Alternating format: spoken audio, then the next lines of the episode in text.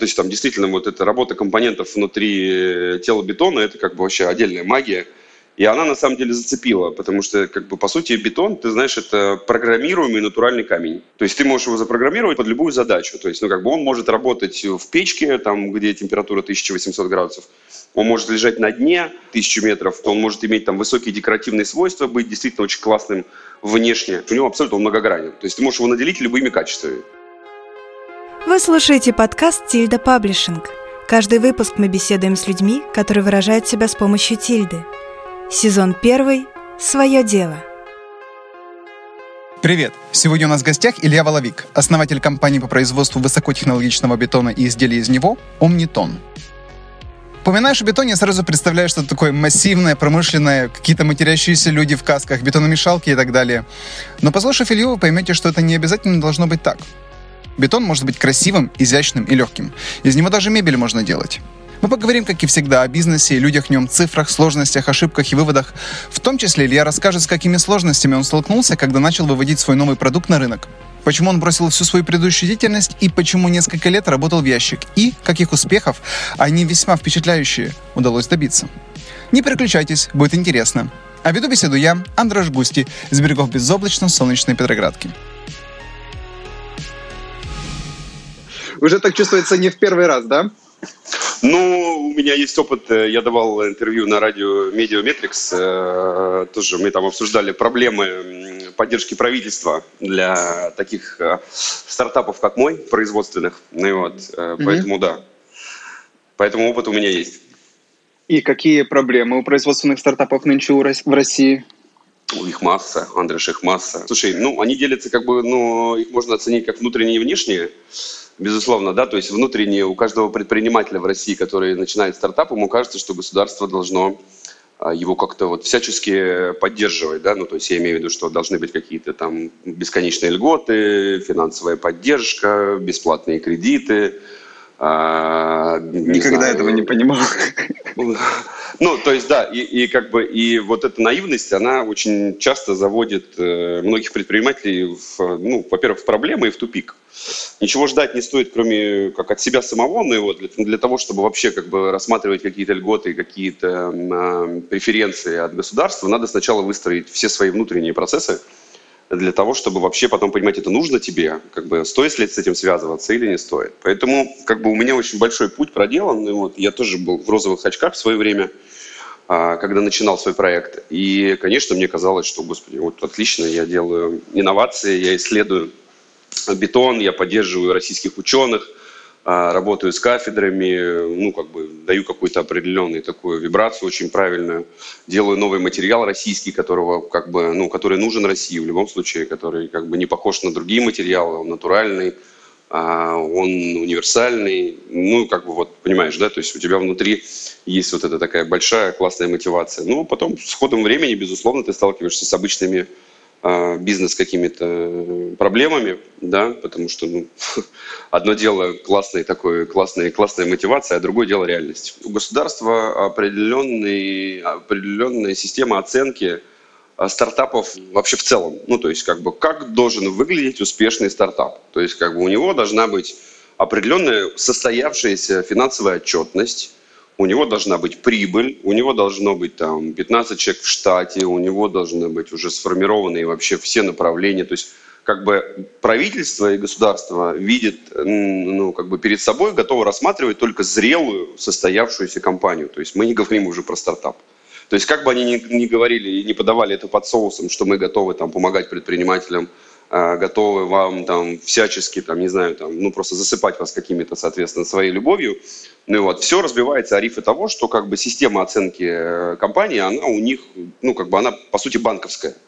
То есть банк будет mm-hmm. рассматривать только зрелую компанию с уже там, состоявшимися всеми процессами выручка, там, не знаю, налоги и все остальное. А, и правительство берет абсолютно такую же систему и по ней работает. Ну, то есть, ребята, зачем тогда вы как бы заявляете о том, что вы готовы поддерживать новоиспеченных предпринимателей, давать mm-hmm. им какие-то там разные меры поддержки, если вы в итоге хотите видеть перед собой зрелую состоявшуюся компанию. Все. На этом как бы все меры поддержки можно как бы забыть. То mm-hmm. есть, когда ты приходишь туда с идеей, знаешь, ты один или там вас двое, у вас маленькое помещение в аренде, у вас классная идея, вы пока не имеете свое производство, вы там можете размещать заказ на производстве, допустим, в Китае, пусть еще где-то, но вы как бы идете к этому, да, то есть это ваш начальный путь, вы что-то придумывали, там, сделали какую-то полезную модель, что-то начертили или придумали какой-то состав химический, там, не химический. То есть, ну, мы говорим про реальное производство, да, то есть, ну, там, я понимаю, что под этим можно понимать все. И производство столешниц, и производство пластиковых стаканчиков, и так далее, и так далее. Ну, то есть я вот про это, мне кажется, да, говорю, угу. а, что мне близко. Ну, вот. И когда они начинают, как у тебя классная может быть идея, ты действительно сделал крутой дизайн, у тебя хорошие перспективы у твоего продукта на рынке, есть хороший отклик, ты это все предоставляешь, но для того, чтобы тебе развиваться, тебе нужно еще больше денег, да, еще больше каких-то возможностей.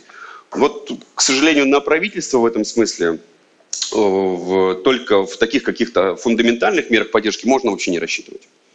То есть в целом можно просто как бы даже не тратить свое время на сбор тысячи бумаг, 25 а, тысяч там каких-то справок отсюда, оттуда, для того, чтобы потом в итоге услышать вот это финальное, ребят, как бы, ну вот когда у вас там вы покажете при, при, прибыль там годовую вот такую, тогда как бы к нам приходите. И ты такой как бы в этот момент разбиваешься такие о камни своих каких-то ожиданий, да, соответственно, то есть ты же думал, что сейчас тебя подхватят, все, классно, ребят, давайте, все будет супер.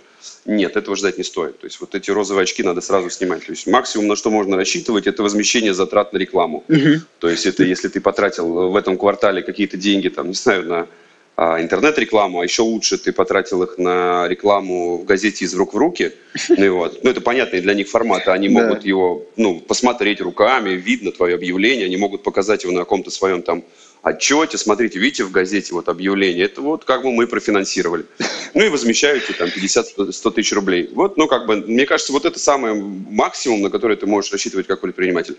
Я уверен, что это будет меняться, потому что как бы я участвовал на многих э, мероприятиях, связанных там, ну, с разными там, и министры были, соответственно. Я озвучил свою позицию, что как бы, если вы хотите видеть какие-то конкурентоспособные производства, и как бы и конкурентоспособные стартапы, это все-таки как бы, ну, это не технология, это люди, которые их двигают. То есть, ну, невозможно, ну, то есть можно придумать все, что угодно, если нет лидера у этого стартапа, который хочет довести свою идею до ума, как бы вот в это надо инвестировать со стороны государства, то есть брать этих лидеров, да, как бы делать какую-то систему их оценки, контроля и как бы, ну, и помогать. На, я не знаю, в виде какого института это должно быть, ну, то есть, я не знаю, может быть, это какие-то, не знаю, консультанты, бизнес-ангелы, что-то еще, но это должно быть прям именно в таком персональной, в такой очень тесной работе, когда как бы представитель государства действительно помогает тебе вырастить твою идею до там уже достаточно нормального, там пусть малого, но функционирующего спокойно бизнеса. Вот тогда как бы это будет работать, а сейчас это все, к сожалению, ни на что не похоже, потому что у них свои системы, а у государства свои системы эффективности, ну то есть самое главное, как бы, знаешь, а, есть у них очень такое замечательное выражение – оно мне очень нравится. Ситуация ровно такая, как ее доложить наверх. Да, ну то есть как бы любой, чинов, любой из чиновников, который как бы ведет тему э, поддержки э, бизнеса малого, среднего, он идет наверх и как бы показывает какие-то цифры и говорит, смотрите, в этом квартале мы добились вот таких показателей. Что за этими цифрами стоит, как бы наверху никому не интересно. То есть они смотрят, что цифры есть, там не нули, там как бы какие-то цифры, они такие, вау, значит, идет работа, значит, все хорошо. А что за этим стоит, ну, как бы это просто отписка, отчет, или это там реально выращено, ну, то есть это действительно хорошие, а, готовые, э, ну, то есть какие-то успешные проекты, ну, никто не знает.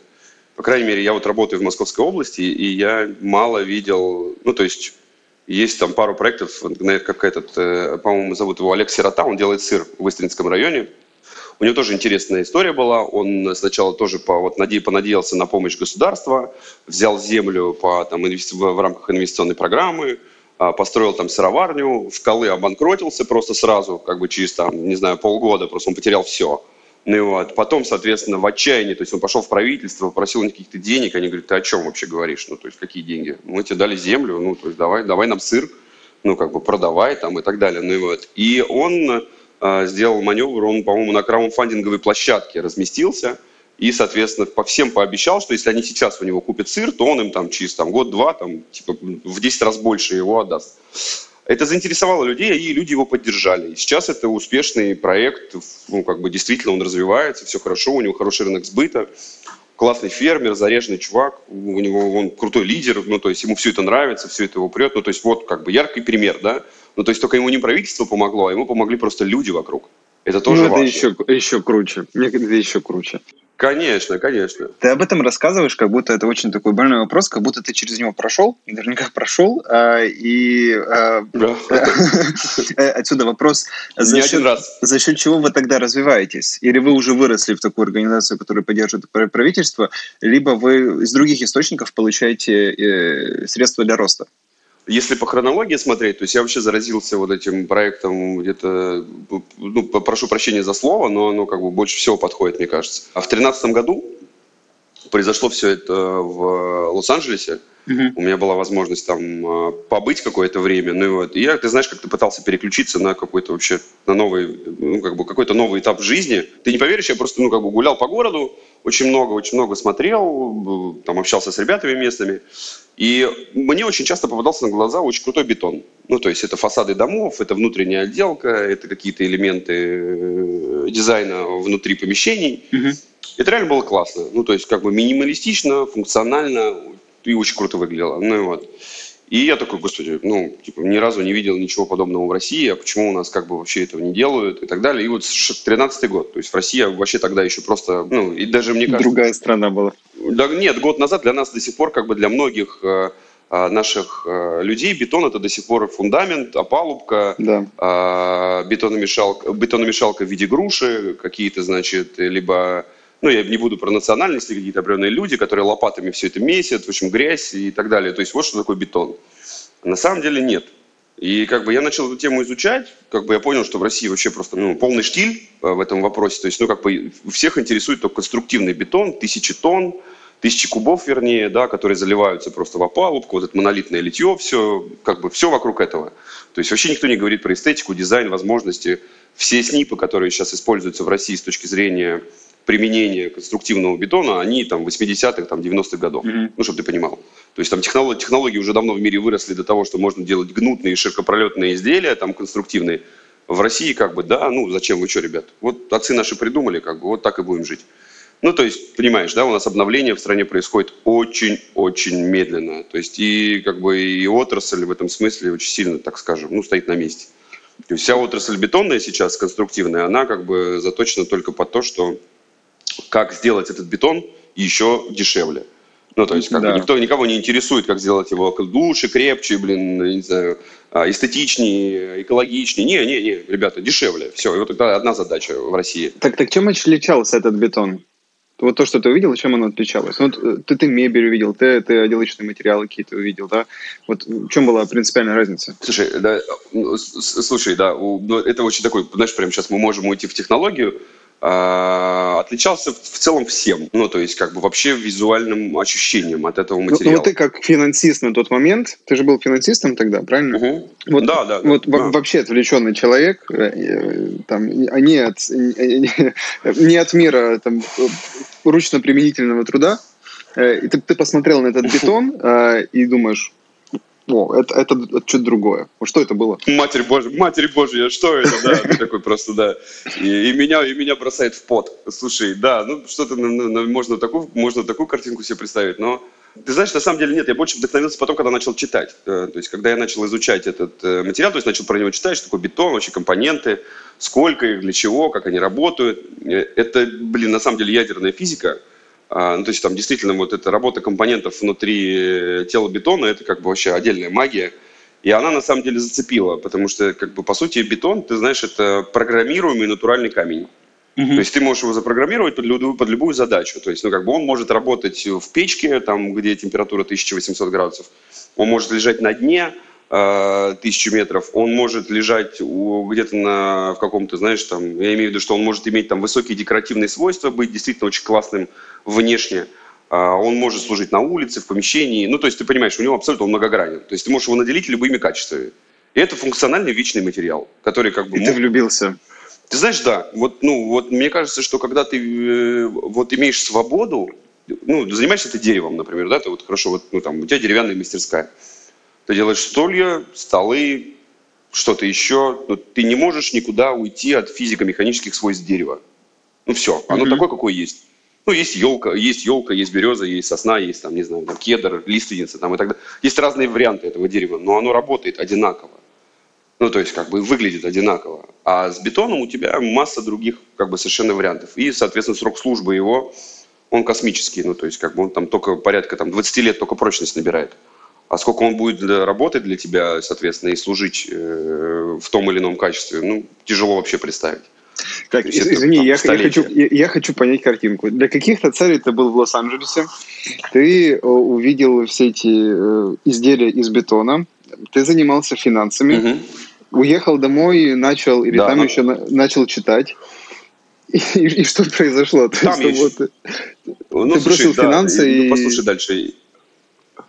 Да, все верно. Ну, то есть на тот момент я уже понимал, что как бы мне, ну, вот мне просто, ну, как бы меня, знаешь, захватила эта история с бетоном, и я, значит, приехал в Россию, все мои коммуникации, естественно, на тот момент они были там или около финансовые, или, соответственно, ну что-то. Ну, ты понимаешь, круг общения, который сформирован там десятилетием. Конечно. И, естественно, когда я начал рассказывать, что я хочу сделать производственный стартап, и что вот я хочу заниматься бетоном, мне посмотрели сказали, дурак, что ли?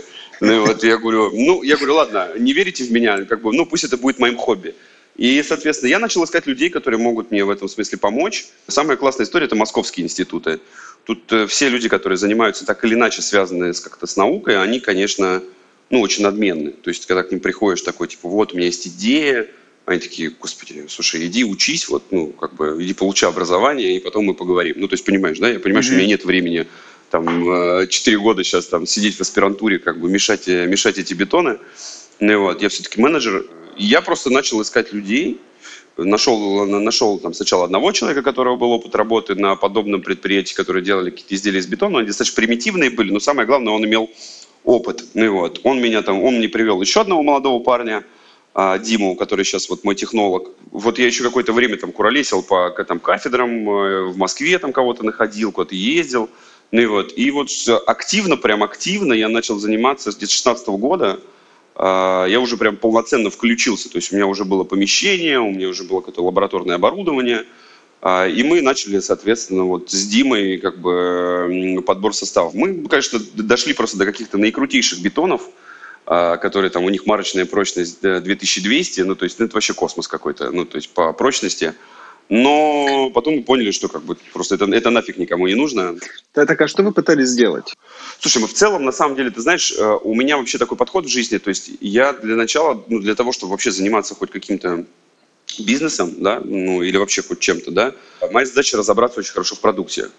То есть, ну, знать о нем все. Мы очень начали хорошо разбираться в смесях. Мы их перепробовали там просто тысячи вариантов, мы их оптимизировали по разным параметрам, ну, то есть вот игрались, игрались, и у нас накопилась огромная библиотека решений, да, по бетонам, а, соответственно, которые сейчас нас, собственно, и как бы и кормят. Далее мы, соответственно, начали уже вот, ну, приблизились к теме декоративных каких-то изделий.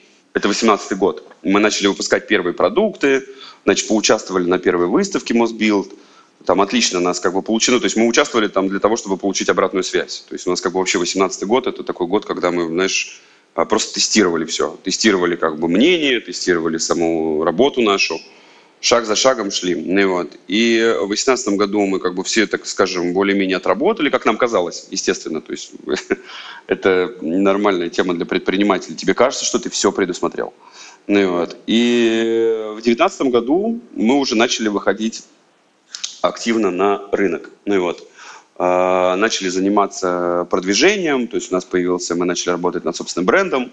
Извини, а, я, начали... я, я, я вынужден тебя просто перебивать время от времени. Очень, очень увлекательная история, но мне нужно... Э, э, незавершенные вопросы есть. К, на что вы жили все эти годы? То есть в 2013 у тебя появилось хобби, в 2016 ты начал, собственно, работать. Ну, конечно, слушай, у меня достаточно была хорошая подушка после того, как я закончил со старой работой, это раз. А второе, соответственно, меня, ну, то есть, естественно, я там не удержался и так или иначе влез еще в какие-то определенные там кредитные обязательства. Угу. Ну и вот сейчас как бы, и, ну вот, собственно, и все, вся магия. Ага. То есть мы очень хорошо тогда рассчитывали, мы, мы, мы пытались, мы, мы рассчитывали тогда на помощь вот, правительства как раз в части поддержки по станкам, по оборудованию. Мы ее не получили, ну то есть я уже про это там в двух словах тебе рассказал. Далее, я говорю, вот мы, ну, как бы, и дальше мы понимали, что вот просто продавать там, знаешь, просто хороший качественный материал на рынке без больших, хороших, э, так скажем, вложений в маркетинг, они просто невозможны в России. Ну, то есть тебе просто никто не верит. Вот, вот по поводу того, как э, ты делал переход. Кстати, когда ты ушел, в каком году из своей основной, ну, предыдущей работы? В 16-м или, или раньше? В 16 да, 16 э, весной. Так вот, разговаривая с людьми, я наблюдаю три сценария. Вот когда люди кардинально меняют свою э, сферу деятельности. Первый вариант я уже больше здесь не могу, мне уже все очень сильно достало, я хочу заниматься условными бабочками. А, второй вариант.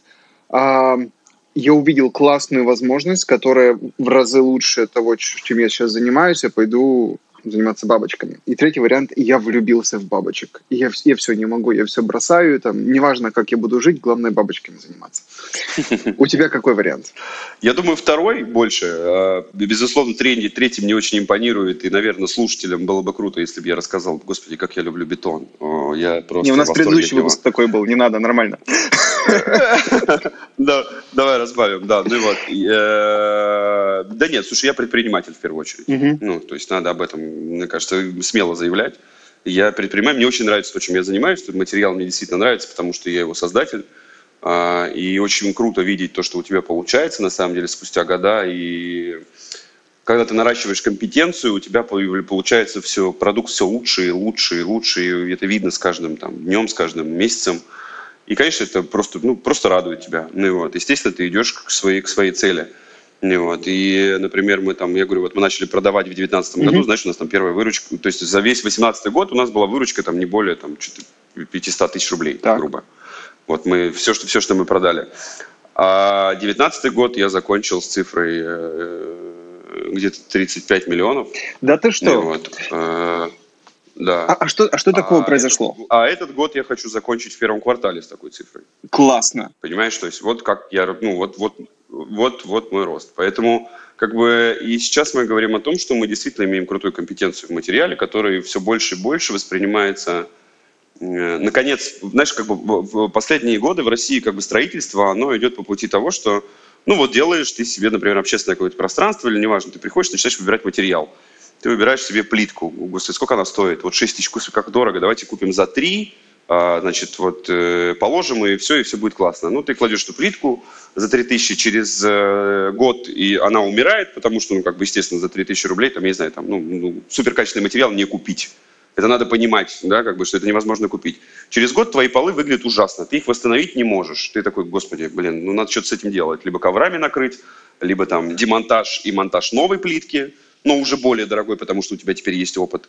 И вот, в этом смысле мы делаем материал, который невозможно уничтожить. То есть mm-hmm. максимум, что ты можешь сделать, он может там, ну, не знаю, поблекнуть, на нем могут появиться какие-то царапинки, но это решается одним простым способом. Ты привозишь полировальную машину, которая переполировывает эти полы, и ты получаешь абсолютно новый пол. Все. Mm-hmm. Он выглядит идеально ровным, новым, и все. И будет служить тебе ровно там десятки лет. Все, ты больше не тратишь деньги на полы, ты про них забыл. Понимаешь, то есть вот эта логика инженерная и вообще экономическая, нормальная, она не до всех доходит. То есть, ну, как бы сейчас мы работаем там с лучшими проектами, и вот на лучших проектах люди это понимают. Mm-hmm. То есть они заказчику объясняют, ребят, вы сейчас вы вкладываете деньги, но зато потом вы в течение срока службы объекта, в течение 10 лет вы не будете знать проблемы с этим вопросом. Все, мы про него забыли. Какой классный, самый классный проект был? Ну, вот этот год, 19 вернее, прошлый год, это, конечно, жилой комплекс э, Цветной 32. Очень интересный опыт с бюро ЦМЛ Алящик. Да ты что? Чего, да. Я, что? Я, я, я даже слышал об этом проекте. Классно. И, и, и что вы там, что вы именно там сделали? Мы сделали все полы в общественных зонах, то есть на... и лестницы все наши. Ну, то есть все общие зоны дома – это наш материал. Признайся честно, из общей выручки какой процент этот э, проект составил в том году? Процентов, наверное, слушай, 30. А, ну так это так. не так плохо. Отлично. Я думал, там все 90. Да? Ну, нет, если ты, не, если ты думал, что я сейчас скажу 100, как бы, да, это все, что я сделал. Нет, слушай, были еще интересные проекты. Часть проектов мы не успели просто сделать. Ну, как бы, я тебе расскажу, наверное, самую основную магию, с которой, с которой сталкивается вот подобный э, стартап вроде у меня. Это, конечно, наличие квалифицированных людей. То есть э, во всех областях, с которыми я сталкиваюсь, первое это там какие-то э, люди, которые работают на производстве, э, это люди, которые работают на объектах, занимаются монтажом, это какие-то подрядчики, смежники, которые тебе подкладывают каких-то постоянно свиней на объекте в виде некачественных своих работ, и потом твои, твои, ну, как бы твои, твой материал страдает из-за этого. Он начинает лопаться или там что-то еще из-за того, что у него там внизу лежит очень плохая основа. Но ты не можешь с этим ничего сделать. То есть как бы, сейчас как бы шаг за шагом мы учимся э, и набираем, набираемся опыта для того, чтобы выходить на более серьезные объекты, и заниматься такими как бы уже ну, на, на другом совершенно уровне. То есть э, стать, наверное, лучшими в России, кто занимается вот монолитными э, полами из, не только полами, изделиями вообще из бетона, из высокопрочного. То есть у нас очень, очень надежные и, и прочные изделия. Основные проблемы, которые мы сейчас испытываем, это, конечно, обработка материала, это монтажники. Ну вот шаг за шагом, не все сразу. То есть, конечно, формируем, формируем мы свой пул людей и учим их сами работать с нашим материалом, и сами от них учимся. Самое время спросить, э, чем Амнитон занимается. Как, как, как вы формулируете определение того, вот что такое Амнитон? А, универсальный материал для решения нетривиальных задач. Угу. А, знаешь, это наш какой-то лозунг, ну, и вот, под которым мы идем. Действительно так и есть. То есть из нашего материала ты можешь воплотить любую свою архитектурную задачу. Ну, то есть чтобы перед тобой не стояло, что это фасад, поверхность, и это мебель, это что-то еще, ну не знаю, ну то есть вот любая твоя какая-то задумка, которая возможно в бетоне, да, мы можем ее сделать. Расскажи про мебель. Слушай, с мебелью у нас отличный опыт. У меня получилось так, что я не помню в каком году, то ли в 17-м, то ли в 18-м, э, значит, ко мне, мне э, позвонил мой друг э, из Тбилиси. Говорит, слушай, у меня проект на Руставеле, я делаю классное кафе, и у меня вот британские архитекторы заложили материал, такой, знаешь, как ну, напольные плиты. Mm-hmm. Ну, вот. И он говорит, определенные там фактуры. Я говорю, ну, пришли мне ее. Мы прислали, ну, то есть мне, мне прислали, соответственно, какой-то образец, я этот образец, я вернул им свой через э, неделю. А еще на вторую неделю со мной связались британцы и сказали, как ты это сделал? Я говорю, ну в смысле как? Ну, взял и сделал, ну типа есть компетенция. А такие, нам надо увидеться. И мы увиделись, и на тот момент они были ведущими преподавателями в британской школе дизайна, они вели архитектуру и дизайн. И они такие, ты не хочешь поработать со, студентами, тебе явно есть что им сказать. Ну и вот, соответственно, ну как бы вот у меня был опыт с британкой, две недели я там работал со студентами, они делали полезные модели, назовем их так, а, придумывали свой дизайн, мы воплощали его в бетоне. Очень интересное, на самом деле, ну, мероприятие. По нем не буду рассказывать, там много, ну, вот, но суть не в этом. Я очень хорошо подружился с этими ребятами, британцами, и впоследствии mm-hmm. они для меня нарисовали линей, линейку мебели, которую мы сейчас, собственно, и э, вот, ну, мы уже ее отпрототипировали, Сейчас мы уже делаем первые какие-то изделия, начинаем продавать. Это немножко больше времени заняло, чем мы ожидали, потому что у нас другие задачи были. Видишь, мы потратили там как бы немного времени на выручку, потому что заниматься собственными изысканиями и собственной мебелью – это такая затратная часть, где у тебя много работы, которая уходит просто, так скажем, обратно в дробилку. Ну и вот, где ты делаешь какую-то модель, смотришь на нее, говоришь, нет – надо доработать, надо изменить. И вот, ну, и новые итерации, новые итерации, новые итерации. Ну, как бы это все стоит денег. То есть у вас два направления? Да, мы сейчас делаем материал, который как бы вот в таком, скажем, мейнстриме. Ну, то mm-hmm. есть ты к нам приходишь, говоришь, слушайте, я хочу себе подоконники в квартиру. Или если хочу столешницу из вашего материала на кухню. Или я хочу себе там ванную комнату, там какие-то там, не знаю, пано, панели – я хочу себе ступени из вашего материала, я хочу себе там стеллаж из вашего материала, я хочу себе... Ну, то есть к нам очень много запросов приходит разных.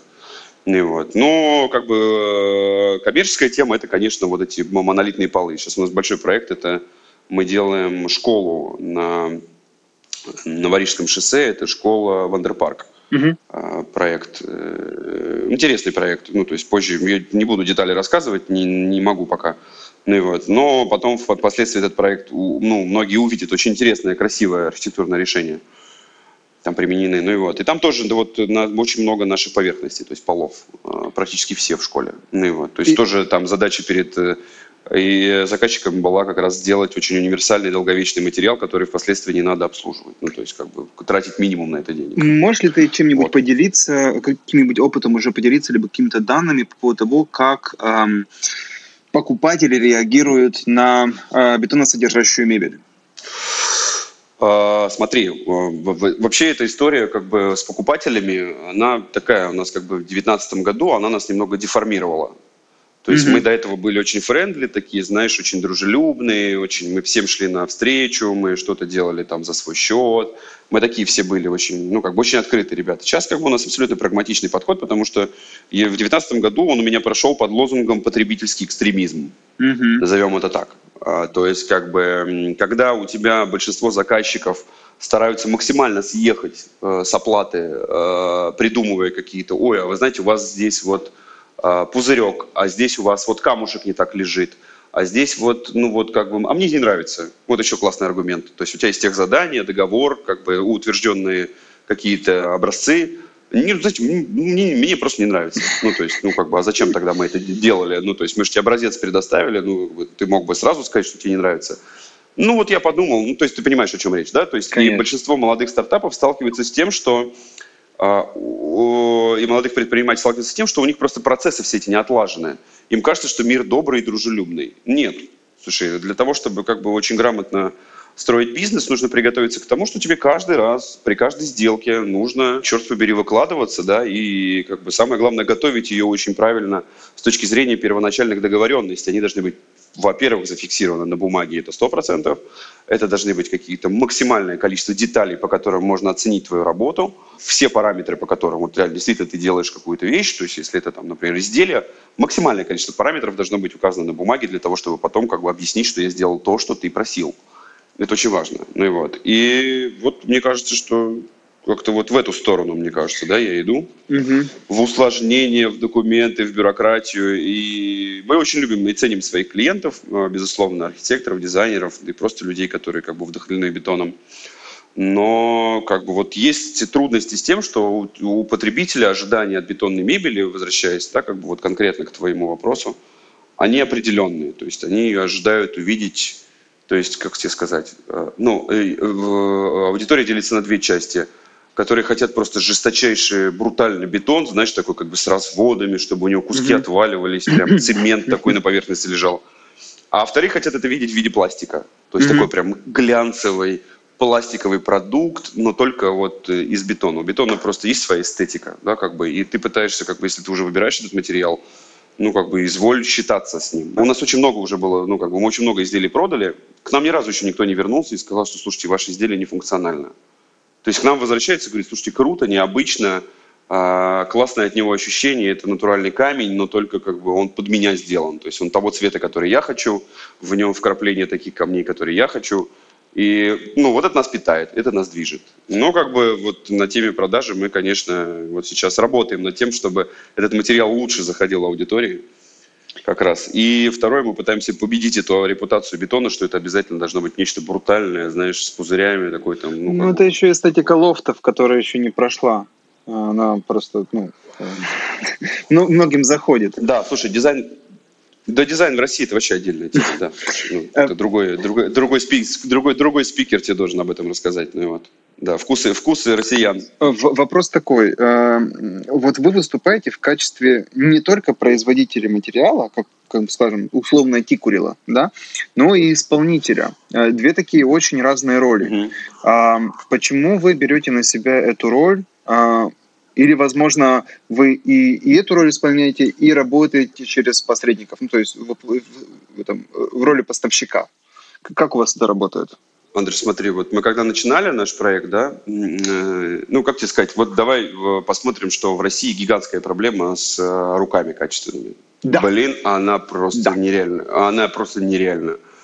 И, значит, ты, мы берем уравнение с тобой, да, мы берем наш материал, хорошо сделанный, да, соответственно, все. Мы берем э, великого строителя любой национальности, ну, самоучку, естественно, самоучку, ну, потому что по-другому никак. У нас все великие строители самоучки. В кавычках я имею в виду великие. Ну и вот. И ты даешь в руки ему этот материал, естественно, он его монтирует криво, ну, то есть он нарушает все технологии, потому что он их mm-hmm. просто не знает. А, приходит заказчик, говорит, господи, страх какой, почему такие щели, почему так это все ужасно сделано. И что скажет тебе строитель? Строитель тебе скажет, господи, да это материал такой. Вы что, это, ну, я, ну, я уже работаю 15 лет на рынке, да, вот если бы вы купили там, я не знаю, линолеум, то все было бы хорошо, а вы купили амнитон. Mm-hmm. Амнитон это ужас. И мы понимаем, что как бы это гибель проекта сразу, ну, такой мертворожденный ребенок. Mm-hmm. И мы вынуждены вникать в это. Для того, чтобы создать репутацию на рынке, мы были вынуждены э, тестовать там 3-4 монтажные команды, которые сейчас нам помогают.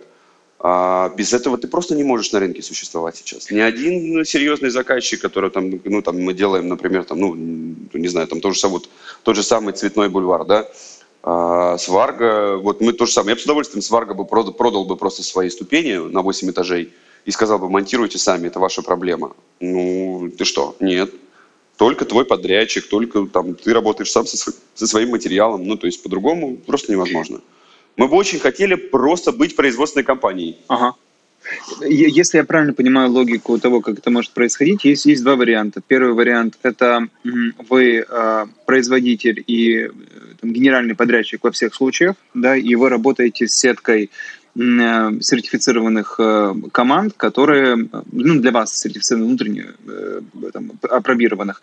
И там, клиент взаимодействует всегда с вами. Второй вариант – это Omniton, это производитель, и у него есть сетка публичных Э, сертифицированных команд, с которыми может напрямую уже заключать э, договора э, клиент и, брать их подряд. Первый вариант. Первый вариант. Первый вариант. Мы, мы пока все, мы пока отсматриваем все для того, чтобы анализировать всю работу наших подрядчиков. Угу. А в будущем? В будущем, конечно, мы хотим, слушай, мечта любого производства производить. Mm-hmm. Не монтировать, не заниматься стройкой, не заниматься производить. Это наша миссия да, но мы вынуждены сейчас находиться в строительных работах, мы должны, там, знаешь, биться за эти, там, за подписание КСок на объектах, ну, там, это отдельная песня, и так далее, и так далее. Ну, то есть мы вынуждены заниматься полным циклом, который мне абсолютно не нравится. Я бы вот с удовольствием просто сидел бы и производил, работал бы над качеством продукта, над продуктовой линейкой, э, участвовал бы в выставках, расширял бы дилерскую сетку, а, продавал бы материал подрядчикам. Ну, как бы вообще изначальная идея была, знаешь, сделать такой как бы кластер – где есть и школа по работе с бетоном, потому mm-hmm. что даже если сейчас я вот вижу на объектах, знаешь, работают какие-то люди, которые делают вот эти стяжки, господи, это ни на что не похоже. Ну, то есть там везде нарушение технологии. Ну, то есть как бы продукт, по сути, который ты получаешь сейчас в России, он всегда такой, как бы, ну, реально полусырой. То есть, ну, действительно, есть профессиональные команды, они есть, безусловно, и у меня они всегда завалены работой. Ну и вот. Но большая часть, конечно, это всегда нарушение технологии. А у вас только Москва? Нет, почему? Слушай, ну мы сейчас отгружаем, ну, по монтажу, да.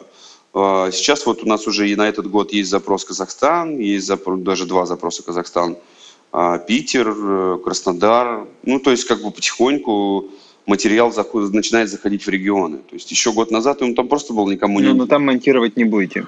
Будем искать подрядчиков, будем их приглашать в Москву, смотреть, как они работают, делать тесты с ними, объяснять, как работает материал, как с ним там можно его резать, клеить пилить и так далее. Ну, то есть, как его можно защищать, как его можно переполировывать. Ну, то есть, это большая работа. Ну, то есть, ты как бы создаешь целый такой пласт новых, э, новой профессии, то есть, ну, как бы нового материала и специалистов, которые умеют с ним работать. Слушай, я тебя вот, вот слушаю и понимаю, что э, твой опыт э, будет очень ценен э, и тебе будет очень завидовать один мой товарищ. Он, э, он производит определенный тип дерева, в качестве облицовочного материала. Mm-hmm. Очень сильно запарился mm-hmm. в плане производства. Очень высокое качество. Тоже новый для России mm-hmm. продукт, но у него проблема с ростом. Вот дай, пожалуйста, совет – а, ему и другим э, людям, которые выходят вот с новым... А что, что ты подразумеваешь по поводу роста? Рост, э, не хватает выручки или что? Продажи, да. Ну, то есть ну, как, как взять и, продавать, и продавать вот такую вот новую совершенно штуку, когда у тебя качестве клиентов это строительные компании, это, не знаю, кто, кто еще, и часто это дизайнеры, наверное, будут. Да-да-да, смотри, рынок, рынок устроен таким образом. Если у тебя хороший новый качественный продукт, сейчас как бы для начала он должен появиться в проекте изначально. То есть вот это должно быть... Что такое проект? Приходит заказчик, неважно в какое бюро, большое, маленькое, говорит, блин, я хочу вот себе там либо дом построить, либо отремонтировать офис. Бюро начинает ему рисовать. То есть как бы точка входа всегда бюро. Не надо стесняться, звонить в любое бюро и говорить, слушайте, я производитель нового материала, я бы с к вам приехал, сделал презентацию, Архитекторы с удовольствием тебя примут, послушают, посмотрят на твой материал, ты оставишь им образцы. Но как бы самое главное вести эту работу на постоянке, то есть постоянно себе напоминать, постоянно делать какие-то рассылки, показывать выполненные объекты. Архитекторы очень любят глазами. Безусловно, mm-hmm. это социальные сети, да, какие-то там Инстаграм, Фейсбук. А, больше какой-то активности с точки зрения проектов смелых, да, даже если они тебя пугают. Это очень важно. Ну, конечно, какая-то, ну, какой-то маркетинг интересный в любом случае. То есть в зависимости от того, кто твой клиент, ты понимаешь, с кем ты хочешь работать. То есть твоя стратегия либо это маленькие крафтовые какие-то сложные проекты, э, с высоко, высокомаржинальные, либо это застройщик, там, а там, не знаю, там какой-нибудь пик, понимаешь, ты туда тоже можешь строиться, но там километры по низкой цене. То есть какая у тебя модель? То есть mm-hmm. ты на что готов? Безусловно, наверное, если ты маленькое производство, то, скорее всего, это маленькие уникальные проекты крафтовые, с высоко, ну, высокомаржинальные. Да, но с высоким требованием качества. Ну, то есть ты выбираешь сначала свою модель, что, на что ты вообще способен, сколько ты готов производить в месяц, там, в год и так далее. То есть, исходя из этого, надо строить, мне кажется, свою стратегию из своих объемов производства, потому что можно, как бы, знаешь, классно отпиариться, а, у тебя в какой-то момент просто разогреется телефон, да, количество заявок, и дальше что? Угу. Ну, то есть вот, должно быть все органично, мне кажется. И опять же опыт роста, это тоже очень важно. Ты, например, ну, как бы для меня вот в этом году этот объект, э, вот этот цветной бульвар, это, конечно, был такой неорганичный рост. Это когда внезапно мне надо, вдруг стал, надо, ну, я вдруг стал из э, руководителя производственной компании прорабом понимаешь, который как бы вынужден был жить на этом объекте для того, чтобы он состоялся. Потому что за всеми надо было следить. И я понимал, что если я этого делать не буду, то как бы просто, ну, это будет провал. Ты вот это вот все сам делал, да, вот э, презентации, да, встречи с архитекторами, постоянно поддерживание теплых отношений, э, э, там... Конечно, конечно, конечно. Конечно, конечно. Слушай, изначально материал, я изначально вот как только начиналось, у нас не было, вот сейчас есть амнитон, да, соответственно, собственно, почему мы с тобой и разговариваем, да, потому что достаточно классно получился, э, ну, классный проект получился, я имею в виду с точки зрения визуала. Uh-huh. До этого был бетон. И, соответственно, это просто были образцы плиточек таких бетонных, да, ну, там, не знаю, это было шесть фактур, я просто, они у меня были в рюкзаке, и я просто ходил по бюро, и вот я руководитель, генеральный директор, здрасте, чем я могу вам помочь, uh-huh. а, как вы можете рассматривать мой материал, где он у вас может работать, все на меня смотрели, ну такие, ну да, вот там парень старается, что-то хочет, это вот так все выглядит. То есть не надо представлять, что там как-то это как-то может выглядеть по-другому. Только живое общение, только как бы вот ну собственная презентация материала, ну, ну не знаю, более увлеченного человека, ну, чем руководитель проекта, ты не найдешь, правильно? Ну, то есть, если только это не наемник такой скучающий, угу. который пришел за зарплатой. Ну и вот, поэтому вот так все и выглядело, да. Вот, э, и, и, соответственно, цветной тоже у вас получился благодаря таким знакомствам. Да, да. Слушай, мы так получилось, что я заглянул в MR Group, э, оставил свои образцы, э, собственно, как-то на меня там посмотрели, сказали, слушай, и материал интересный, да и ты вроде ничего. А, и потом через какое-то время они ко мне вернулись да, с этим проектом, сказали, слушай, у нас там вот есть проект, этот клубный дом, а, давай-ка ты там поучаствуешь в нем. Я хочу себе представить, вот, вот ты приходишь э, в архитектурное бюро, у тебя с собой вот эти вот плиточки, ага. и ты показываешь, ага. вот смотрите, как красиво, могу такое же в бесконечных объемах, а, а, и они угу. смотрят, ну, ну, наверняка специалистов с этим как бы лучше, но, но вот я, я смотрю на эту плиточку и не понимаю, в чем ее прелесть. Как ты себя продаешь? Вот ты говоришь, вот, вот она там прослужит, там, не знаю, 200 лет, ну, окей. Либо что, вот, вот как это происходит? Не, не, слушай, первое, первое, с чем, что всегда заводит архитектора, это э, кастомизированность. Ну, то есть, как бы то, что ты можешь сделать полный кастомайз там, того, той фактуры, которая тебе нужна. Uh-huh. То есть цвет, мы подбираем цвет бетона по РАУ, мы находим нужные камни для фактуры, то есть они могут быть там, не знаю, любого цвета, любой фракции, то есть они могут каким-то образом, то есть мы, мы можем делать вариации вечные, бесконечные вариации. Ну, то есть представь калейдоскоп. Ты взял калейдоскоп, поворачиваешь его, как бы у тебя uh-huh. бесконечное количество э, фактур. Так же и мы. Мы можем делать это бесконечно много в, в твоих интересах. Естественно, это дико возбуждает любого дизайнера, архитектора. О, сейчас я размахнусь. И вот начинается. И мы начинаем делать бесконечные образцы. Мы начинаем делать э, там какое-то неимоверное количество повторений, либо просто к нам приходят с какой-нибудь фактурой, которую они взяли в Италии, Испании, там где-то еще, э, показывают нам и говорят, вот плюс-минус. Ну, мы говорим, ладно, хорошо, только мы подписываем бумагу, что как бы, ну, вы нам это принесли, мы по вашему техзаданию делаем. То есть это mm-hmm. не наша фактура. Mm-hmm. А, окей, и ну, делаем нечто похожее. То есть мы как бы работаем на российских камнях, ну, то есть на натуральных, которые есть в наших регионах. А, мы не работаем, естественно, ну, как бы у нас был один интересный проект, мы, мы, мы делали что-то там на, в бизнес-центр на Лесной, а, мы делали, мы брали испанский мрамор в слэбах, ну, ты представляешь, да, перемалывали это все в крошку, потом это все, эту крошку, эту крошку превращали в гальку, и потом эту гальку уже заливали в бетон. И, ну, то есть получилось, конечно, очень круто, красиво, но дорого. Ну и вот. Но заказчик был на это Представить. Да, ну и вот. И такие тоже есть заказы. То есть, ну, как бы не вопрос. Если кто-то хочет увидеть какой-нибудь бразильский э, редкий мрамор вот в виде крошки у себя там на столешнице, на кухне, мы это сделаем. Ну, то есть, рука у нас поднимется размолоть этот слэп. Ну и вот это, вот это есть как бы, ну, такое, знаешь, уникальное предложение для архитектора. Ну вот ты смотришь эти квартиры, ну и они плюс-минус всегда сделаны из одних и тех же материалов. Ну, mm-hmm. то есть там, тут там сейчас плитка, там тут вот деревяшка, тут вот это, тут вот то, тут вот МДФ. И бетон в эту, вот в эту, вот в эту, так скажем, копипейст э, какую-то историю, да, он очень хорошо вырывается. То есть он вырывается, во-первых, своей уникальностью, непохожестью, ну, то есть как бы ты приходишь в магазин, у тебя там 6 видов плитки керамической, ну, может быть, хорошо, 36, да, ну и вот она уже вот просто, ну, как бы, ну, производители плитки не могут ее так часто менять, потому что, как бы, ну, с точки зрения вот такого производства потокового это невозможно. А мы решаем задачу крафтового производства. То есть ты приходишь к нам и делаешь какую-то уникальную вещь. Mm-hmm. Вот, ну, как бы в любых причем масштабах. То есть мы можем делать тебе 3 квадратных метра, а можем тебе сделать 3 километра. Нам не важно. И, соответственно, вот наше УТП. Так, хорошо. Вот ты, э, из, извини за такую фразу, набегал ногами э, на 35 миллионов э, в том году. Э, в этом году в первом mm-hmm. квартале планируешь также. А, а дальше-то как? Ну, не можешь ты все время бегать? Ты, ты предполагаешь, что просто будет... Нет, ты знаешь, я, я при... А, нет, нет, смотри, смотри, я тебе признаюсь.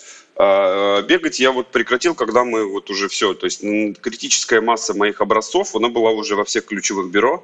И, соответственно, мы добавили к этому сейчас вот, ну, собственно, amniton.ru. Угу. И начали просто какую-то рекламу, и все. Как бы я перестал бегать уже. Ну, то есть я уже сижу сейчас... А вот как ты поддерживаешь связь с архитекторами? И, и, и бюро, и всеми... Ну, при, при, при, прямыми отношениями. То есть, ну, слушай, во-первых, у нас есть а, какие-то рассылки адресные. Ну, то есть мы что-то пишем. Угу. А, плюс, соответственно, есть у нас... Ну, то есть у нас, безусловно, сейчас не так много контента, но мы над ним работаем. Угу. То есть вот, вот в 2020 году, конечно, мы немного усилимся по контенту.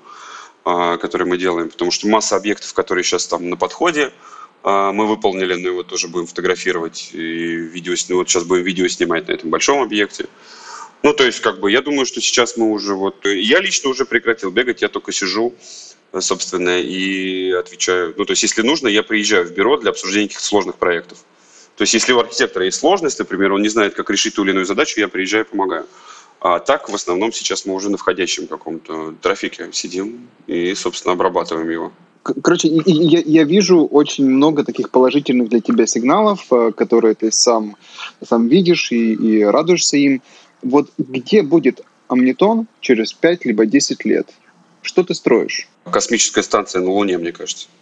Ну, такая из амнитона, прям такое, знаешь, которую видно с Земли. Это, это, это серьезно либо или шутка? Ну, слушай, э, э, мне тяжело сейчас э, тебе сказать. То есть я сейчас, во-первых, как бы у меня есть задача, мной заинтересовалась Сколково, потому что как бы я все-таки делаю исследования и делал их там какое-то количество лет. У меня хорошая подача, материал нужный рынку, и Сколково меня приглашает стать резидентом. А я, естественно, конечно, ну, как бы не могу не воспользоваться этим предложением, потому что как бы есть определенные преференции, которые Сколково дает в части там льгот mm-hmm. налоговых. Мне это интересно. И ты знаешь, там есть вот э, одна из задач, это, значит, надо вот, как бы расписать, да, где ты видишь себя через пять лет с точки зрения применения твоего материала. Угу. Я вот недавно прокручивал в голове эту историю, чтобы вот, ну, как бы вот, если помечтать, что бы мне хотелось, то, безусловно, конечно, мне бы хотелось, чтобы Амнитон, Амнитон как бы стал просто, ну, самостоятельным материалом по всей России, да, который угу. совершенно спокойно применяется в архитектуре, дизайне и строительстве, да, то есть как бы на полноценно. Безусловно, у нас есть технологии, которые позволят нам удешевить удешевить производство, ну, как бы, с одной стороны, и удешевить и улучшить качество э, товарного бетона. Есть у нас пару технологий, которые действительно будут, ну, интересны рынку.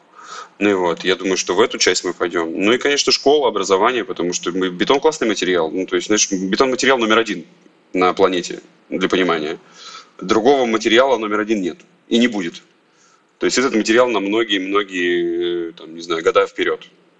И он надежный, и как бы, и мы понимаем, что как бы он будет развиваться, будут развиваться технологии, связанные с ним, будет развиваться в области его применения, как бы будет развиваться его качество. Ну, то есть работать, вот в, Амнитон будет работать в эту сторону в любом случае. То есть, ну, как бы на развитие отрасли вообще бетонной в России, как бы, и самое главное, высококачественной.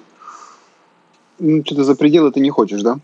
Ну, ты знаешь, слушай, мне предлагали, значит, была, мне заходила какая-то история, типа, с лунными домами из бетона. Ну, я посмотрел на нее и, конечно... Лунные дома из бетона? Бук- буквально лунные дома? Ну, типа, да, из, бетон, бетон из лунного грунта, одним а, словом. То есть, ну, как бы, ты понимаешь, что тебе ну, тебе нужно построить на Луне какие-то, ну, там, вот сейчас мы, ну, мы говорим же про переселенцев, тебе да, нужно да. на Луне построить какие-то, а, какие-то, соответственно, инженерные сооружения и, может быть, даже жилые. Ну, ты же туда не будешь возить, соответственно, какие-то, какие стройматериалы, это слишком дорого, ну и вот. А, а знаешь, ко мне вопрос возник вот такой вот, он не на ближайшие там 5-10 лет, а, а такая относительно глобальная проблема. А, песок-то заканчивается. Угу. Верно. Для тех, кто не знает, э, ну, опиши проблему, пожалуйста, для э, общества и скажи, как ты планируешь с этим в очень далекой перспективе, там, 20 лет, э, с этим работать. Ну, ты знаешь, вообще вся как бы технология, безусловно, построена на э, нерудных материалах, ну, то есть, соответственно, они добываются, но у бетона есть возможность существовать на рециклинге. Ну, то есть есть огромное количество отходов, которые генерирует э, вокруг нас, так скажем, обрабатывающая промышленность. Это отходы натуральных камней, это отходы при разрушении строительных зданий, которые можно превращать в нужную фракцию тебе материалов, ну, соответственно, в виде песка, в виде, соответственно, каких-то там мелкой крошки камней. И ты можешь использовать повторно в бетонной смеси все это.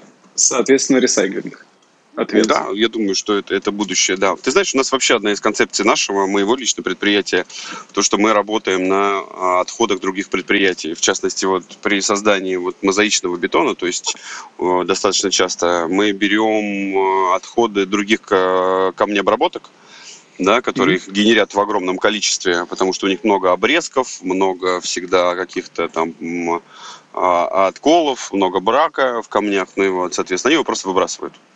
Mm-hmm. Соответственно, у этого отхода достаточно сложная утилизация, потому что он, ну, с ним ничего не сделаешь. То есть его можно только перемалывать и использовать в подсыпку в дорогах, там еще как-то. Естественно, как бы производители, ну и обработчики, они никогда не будут этим заниматься.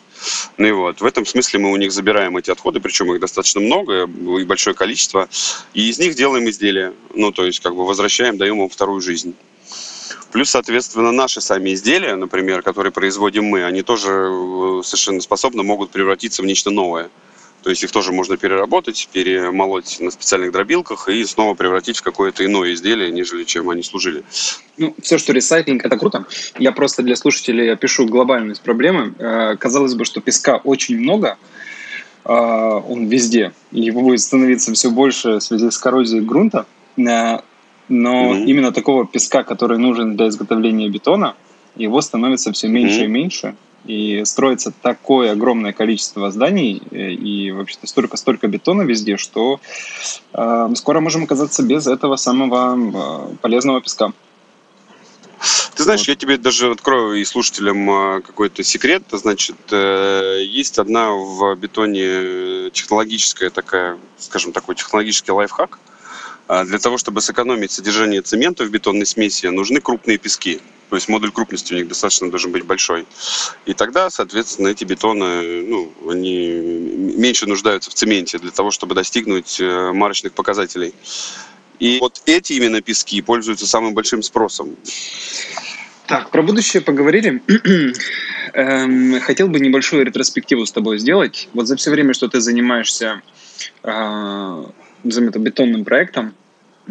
Скажи, пожалуйста, какие основные выводы ты для себя сделал? Это может быть там один какой-то главный, либо несколько, а, вот которые просто вот такие глобальные умозаключения. Как предприниматель, ты знаешь, я сделал для себя выводы, что если у тебя есть цель, а, ну вот я, как мы начинали с тобой интервью, я ничего не знал про бетон вообще в целом. Просто не знал даже, как бы, что это такое. Ну, то есть, кроме того, что у меня было стереотипное мнение, что это нечто серое используется в конструктиве. то сейчас, как бы, спустя как вот это время, которое я им занимаюсь, у меня достаточно хорошие экспертные знания в этом материале. И э, как предприниматель я тебе скажу, что неважно, чем ты э, в жизни, вот как бы, ну, как, как, куда ты поворачиваешь, всему можно добиться. Ну, то есть во всем можно разобраться, стать экспертом и развивать это направление. Самое главное, то, что ты делаешь, тебе должно очень нравиться. Мне кажется, что вот это, наверное, главная такая предпринимательская моя, мое предпринимательское заключение спустя столько лет. Ну, вот. А как производитель бетона, конечно, для меня, ну, я восхищаюсь этим материалом, он очень крутой. То есть, как бы он может стать тем, что тебе нужно, в зависимости от задачи. Это, конечно, мало таких материалов, которые могут тебе в этом, так скажем, ну, так, так, так же поддаваться модификации и быть вечными. Мне кажется, это основной параметр этого материала. Супер. Если бы у тебя была возможность вернуться назад во времени и сделать что-то по-другому, что бы ты сделал не так, как сделал? Ты знаешь, а, это касается, скорее всего, управленческих моих каких-то решений. А, я бы, безусловно, немного, немного по-другому построил офицеру проекта. То есть я бы немного раньше бы начал маркетинг, а, немного бы раньше начал свои взаимоотношения с э, рынком, потому что э, я очень заморочился на продукте и потратил очень много на это времени. И на самом деле иногда даже не слыша, что нужно рынку. Ну, то есть, понимаешь, да? То есть, как бы я увлекся какой-то именно своей идеей, своим представлением, что вот, вот это и нужно рынку. Такой customer development я не делал, а нужно было. Ну и вот. Вот это, наверное, одно из таких важных э, решений, которые бы я, ну, если бы была возможность вернуться назад, я бы сделал. Начал бы такой каздев провел бы правильный. Супер. Быстренько мы проходимся по оставшимся вопросам. У нас есть такая завершающая рубрика, называется э, «Блиц-опрос». Там относительно не длинные вопросы, отвечать на них можно быстро, а, а можно и развернуто. То есть коротко, либо развернуто. Давай попробуем. Что для тебя деньги? Сказать свобода. Ну, я буду прав, если скажу, что это свобода. Но, ты знаешь, они, наверное, средства достижения цели. Вот мне кажется, такой вот ответ я тебе дам. То есть отчасти это для меня свобода, отчасти средства достижения моих целей и планов, которые я себе строю. Прекрасно. Ты счастлив? Если да, то почему? Да, я счастлив, потому что я, у меня замечательная семья, я люблю свою жену, у меня замечательные дети. Я занимаюсь э, тем проектом, который создал сам, а, и я в этом преуспел. У меня большие планы, собственно, я не вижу препятствий для их реализации, поэтому мне кажется, что в этом смысле я абсолютно счастливый человек. Ты зарабатываешь деньги или меняешь мир? Мне кажется, что второе. Потому что то, что сейчас происходит в России, то, что я делаю на рынке, и как я это делаю, мне кажется, что это второе точно. Отлично. Можешь ли ты дать какой-нибудь совет к тем, кто планирует заняться своим делом, но почему-то еще не решается? Хорошенько подумать безусловно. И э, мне кажется, что еще самый важный момент, что всегда, всегда будет казаться, что ничего не получится. Всегда будут казаться, что тебя ждет какое-то, ну, какая-то неудача. Но если не пробовать, если не сражаться, если не прикладывать, как бы вкладывать все силы в свою идею, в свои действия, то, ну, мне кажется, что не получится ничего и ни в какой области, там, где бы ты ни работал и что бы ты ни делал. То есть мне кажется, что самое основное это просто смелость и, и ничего не бояться. Супер. Ну и завершающий вопрос. Можешь ли ты сказать, почему вы выбрали Тильду для разработки своего сайта? Ты знаешь, на этот вопрос, наверное, я не смогу ответить, потому что основной человек, который э, Э, занимался именно разработкой, это Евгения, Евгения, это мой партнер, э, она, соответственно, вот по каким-то причинам, по именно профессиональным, потому что она уже сталкивалась с этим, выбрала именно Тильду. Поэтому тут в этом смысле, э, ты знаешь, этот, ну, я, может быть, расстрою тебя этим ответом, но я как бы получил просто вердикт, что это будет именно так. И я с ним согласился. То есть я не стал, я не стал просто спорить, как-то выяснять. А я доверяю просто партнеру и все. Ну, ты знаешь, э, я с разработкой довольно сильно связан, и я замечаю, что хорошо, если основатель не слышит о проблемах, связанных с разработкой сайта. Если он слышит о них, значит с платформой что-то не то. А, и, ну, то есть вы выбрали, допустим... Я не, э, я не, я, да, я не, я не слышал, честно признаюсь, я не слышал ни о каких проблемах. А, единственное, что был срок, но срок был обусловлен больше дизайном, нежели чем а, каким-то, какими-то трудностями в, именно в самом, в самом конструкторе. По-моему, как-то так. То есть, ну, я, я не слышал действительно проблем. Сроки были, но сроки были только из-за утверждения каких-то графических деталей. И все. Спасибо тебе за такой откровенный, интересный разговор. Очень интересно было окунуться в твой мир бетона. Э, я желаю тебе, чтобы культура э, качественного бетона в России только развивалась. Э, вот ты говоришь, что уже не, в нескольких городах ваша популярность возрастает. Я желаю, чтобы вся Россия строила из качественного бетона. Это наверняка полезно и для тебя, и для всей России, и рынка в целом. Да, супер, да, Андрей, спасибо тебе огромное, что пригласили, собственно, дать интервью. А, желаю вам развития и желаю просто тем а, предпринимателям, которые слушают этот подкаст, удачи, смелости, меняйте мир, занимайтесь тем, что вас как бы драйвит, тем, что вам нравится. Ну, иначе, иначе быть не должно, мне кажется, пока мы живем. Пускай так и будет. Спасибо всем, кто слушал. Пока. Спасибо, что послушали этот выпуск.